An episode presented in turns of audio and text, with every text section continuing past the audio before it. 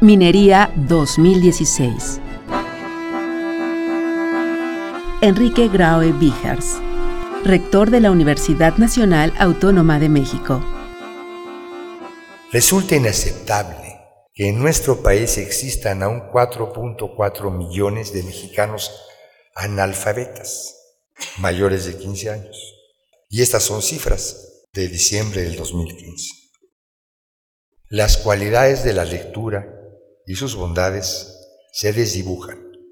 Las aspiraciones a ser mejores se desvanecen, la imaginación se acorta y la desesperanza crece. FIL, Minería 2016. Radio UNAM.